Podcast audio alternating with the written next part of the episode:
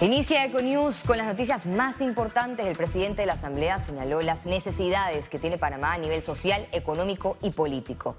El diputado Cristiano Adames dio este lunes su último informe a la Nación como presidente de la Asamblea Nacional en medio de la instalación de la segunda legislatura del cuarto periodo de sesiones ordinarias. Realizando a nivel... El presidente del legislativo, Cristiano Adames, manifestó que bajo su gestión los diputados aprobaron en tercer debate 74 proyectos de ley, 71% de ellos de carácter social.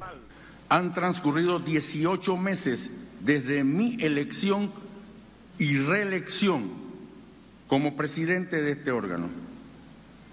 El momento requería un especial esfuerzo para recuperar la autonomía entre los proyectos avalados destacó la política criminológica, la creación del Ministerio de la Mujer, la ley de salud mental, conflicto de intereses y la política agroalimentaria. Que debíamos priorizar en la aprobación de leyes basadas en el concepto de beneficios para el país. Adames criticó a los magistrados por la justicia tardía en el fallo contra el contrato minero. ¿Cómo es posible que la Corte Suprema de Justicia tardó cinco años en la publicación en la Gaceta Oficial del fallo que declaraba la inconstitucionalidad también mencionó una de sus promesas incumplidas y que ha causado que sectores de la sociedad civil cuestionen el Parlamento. Igualmente en la tarea autocrítica nosotros como órganos legislativos le debemos a la sociedad la discusión y modificación del reglamento orgánico, orgánico del régimen interno para adecuar nuestra actividad a la política real. En su pronunciamiento hizo mea culpa por la crisis de la caja de seguro social. Tampoco hemos sido capaces, aún como órgano legislativo, de abordar y forzar la discusión del problema de la seguridad social con respecto al programa de invalidez, vejez y muerte, que es una deuda. Aunque la Asamblea Nacional tiene el proyecto de ley de extinción de dominio sepultado en una subcomisión, Adames indicó que no existe temor. El que la teme y la debe tiene que saber que el narcotráfico no está solamente en la política, está en todos los parámetros de la vida nacional. En este 2023, la campaña política está a la vuelta de la esquina, con las primarias de los partidos políticos. Adames pidió una contienda alejada de artimañas, chantaje y amenazas. Félix Antonio Chávez, Econius. El proyecto de ley de extinción de dominio propuesta por el ministro de Seguridad, Juan Pino, sigue generando polémica en la Asamblea. Los diputados han manifestado que se debatirá al ritmo de este órgano del Estado y no en base a, los, a las presiones de algunos sectores. Cerraño es un año 2022. El ministro Pino instó a los diputados a sentarse en la mesa para discutir en primer debate esta iniciativa legislativa. Si yo lo retiro, el proyecto, que para modificarlo tengo que retirarlo. ¿Qué significa? Se nos va el 2023, 2024 y se acabó el proyecto ya que está acá en la cuna, desarrollemos ese proyecto. Estamos en el momento preciso. Estamos en el, momento preciso para hacer todos los cambios, ajustes y todos estamos dispuestos a escuchar y debatir y hacerlo mejor por nuestro país. Según el diputado Leandro Ávila, este proyecto viola algunas leyes nacionales e incluso artículos de la Constitución Política de Panamá.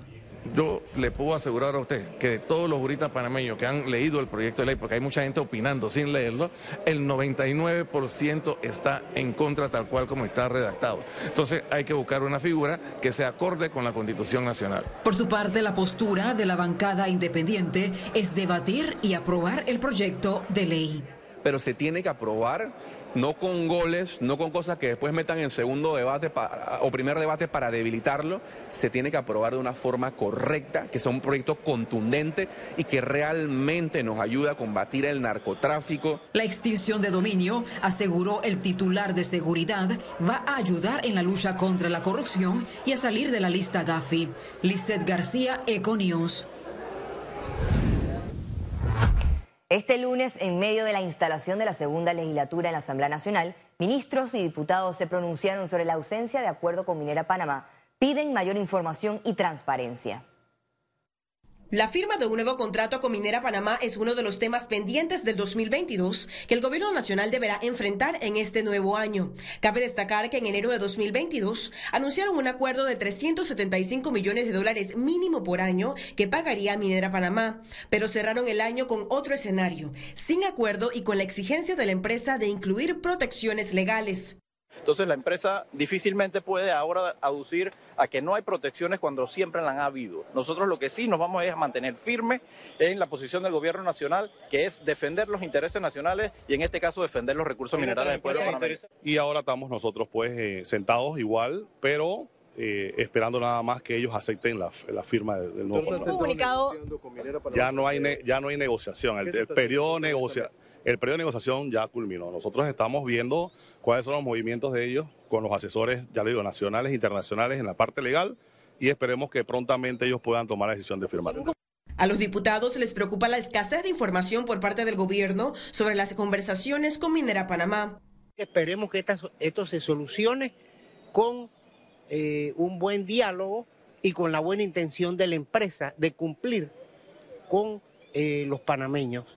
Yo lo que sí alentaría al gobierno es que sea transparente y muestre al país qué es lo que está haciendo, de manera que no se generen tantos comentarios ciertos o inciertos, especulaciones y no haya, digamos, eh, la información que debe ser. Porque este es un tema que le afecta al país entero, son los recursos del país entero. No puede tratarse a la ligera, a la ligera y mucho menos con, con tanto hermetismo. Y es bueno, es buena la iniciativa de poder aumentar los impuestos a un 12%, un 14%. Entonces el ministro de Comercio e Industria, en vez de andar hablando tanta cosa, lo que debería es informarle al país cómo están estas negociaciones, en qué medida han avanzado. Ante la preocupación por los empleos, la ministra de Trabajo informó. Nosotros hemos estado reuniéndonos con el sindicato pero no solamente hemos tenido una reunión formal, sino que mantenemos al grupo de asesores eh, del despacho superior en comunicación con los dirigentes de este sindicato. Hemos estado comunicándonos con los otros sindicatos también de la minera y por supuesto que aspiramos a seguir trabajando y orientando a todos los trabajadores. El Ministerio de Comercio e Industrias reconoció que hay múltiples empresas interesadas en esta concesión minera. Sin embargo, el objetivo del gobierno es lograr un acuerdo con la empresa actual y así garantizar la continuidad del negocio. Ciara Morris, Econews. El presidente Laurentino Cortizo, durante su discurso a la Nación este 2 de enero, que la posición del gobierno es firme de hacer respetar lo que dice la constitución panameña en el caso de Minera Panamá. Las concesiones para la explotación del suelo y del subsuelo se inspirarán en el bienestar social y el interés público. En este momento, el gobierno de Panamá ha presentado a la empresa un texto de contrato final que establece una relación justa para ambas partes. Reitero a los panameños, mi administración actuará siempre en defensa de los intereses nacionales.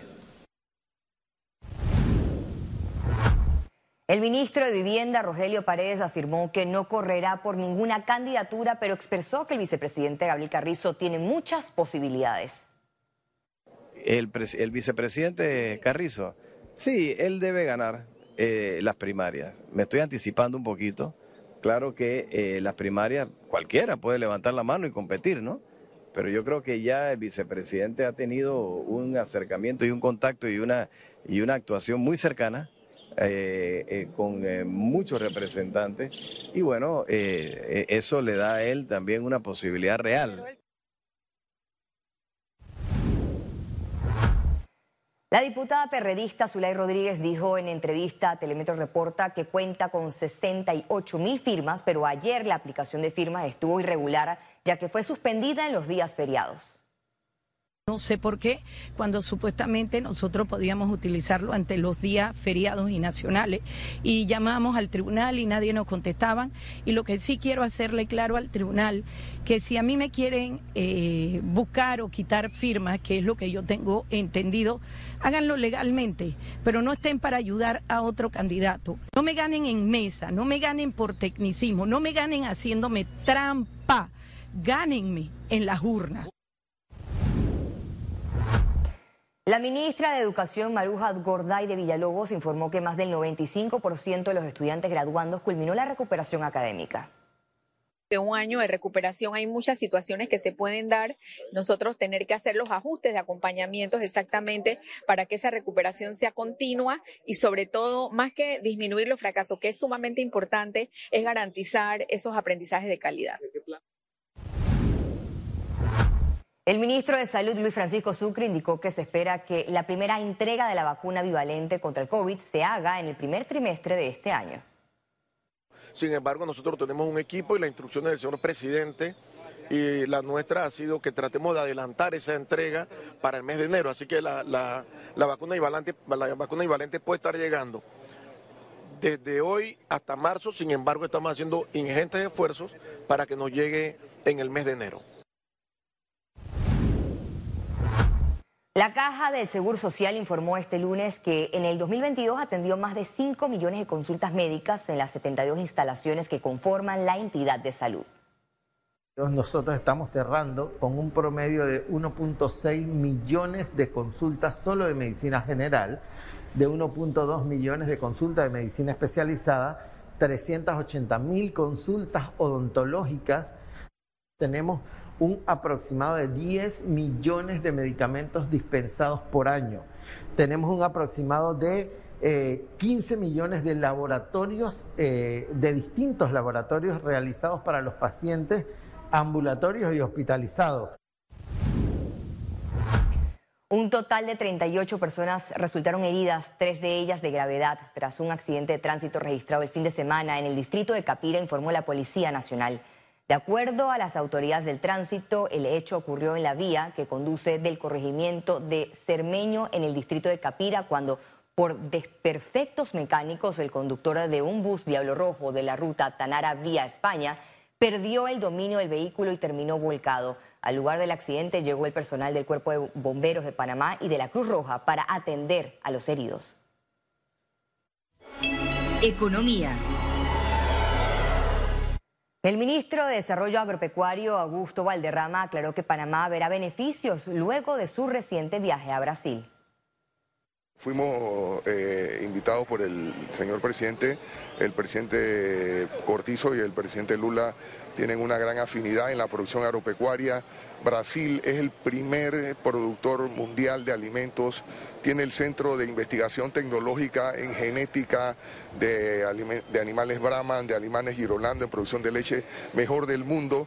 Y si hay un país aliado en América Latina que Panamá debe buscar junto al caso de Israel para mejorar la producción de alimentos es Brasil.